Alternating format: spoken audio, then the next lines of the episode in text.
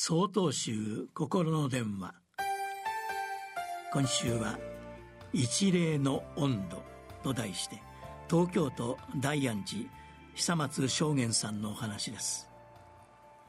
大本山永平寺を開かれた道元禅師は正しい行いの一つとして合唱門人を示されています。合唱門人とは手を合わせて一礼をすることです。修行道場では座禅の始まりや終わりすれ違う際にも互いにこの合唱門人を行うことが欠かせない作法となっています。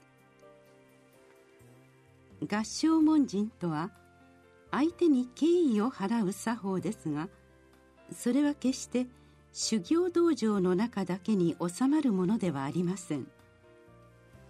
それに気づかせてくれたのはあるご婦人でした。ある日電車に乗った時のことです。電車の中は座席がぽつりぽつりと空いている状態でした。電車に乗り込んだ私は空いている席に腰掛けます。しばらくすると一人のご婦人が私のちょうど向かいの席に座ろうとしているようでした。空いている席に座ろうとしている人がいる。よくある光景ですが座る前にそのご婦人がされた所作に私は思わず引き込まれました。右の肩にゆったりと丁寧にお辞儀。そして左の方にも同じようにお辞儀をされたのです。それは形式ばったものでなければ申し訳なさそうな様子を見せるものでもありませんでした。隣の人が偉い人なのかどうか知り合いなのかどうかにもかかわらず相手を敬う。そんなご婦人の様子に直接お辞儀をされなかった私ですら何とも温かな気持ちにさせられました。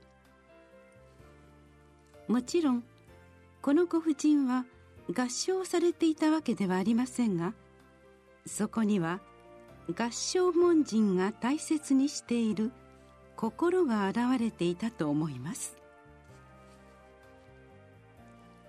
合唱門人もまたそこにいるのが自分より目上なのかどうか知り合いかどうか友達かどうかに関係なく行われるものです。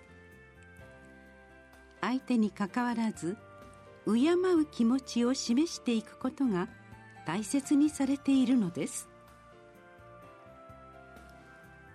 形式にとらわれてしまいがちな私たちですがどんな相手でも敬うという合唱門人が大切にしている姿勢を普段の生活でも実践していきたいものです。2月1日よりお話が変わります。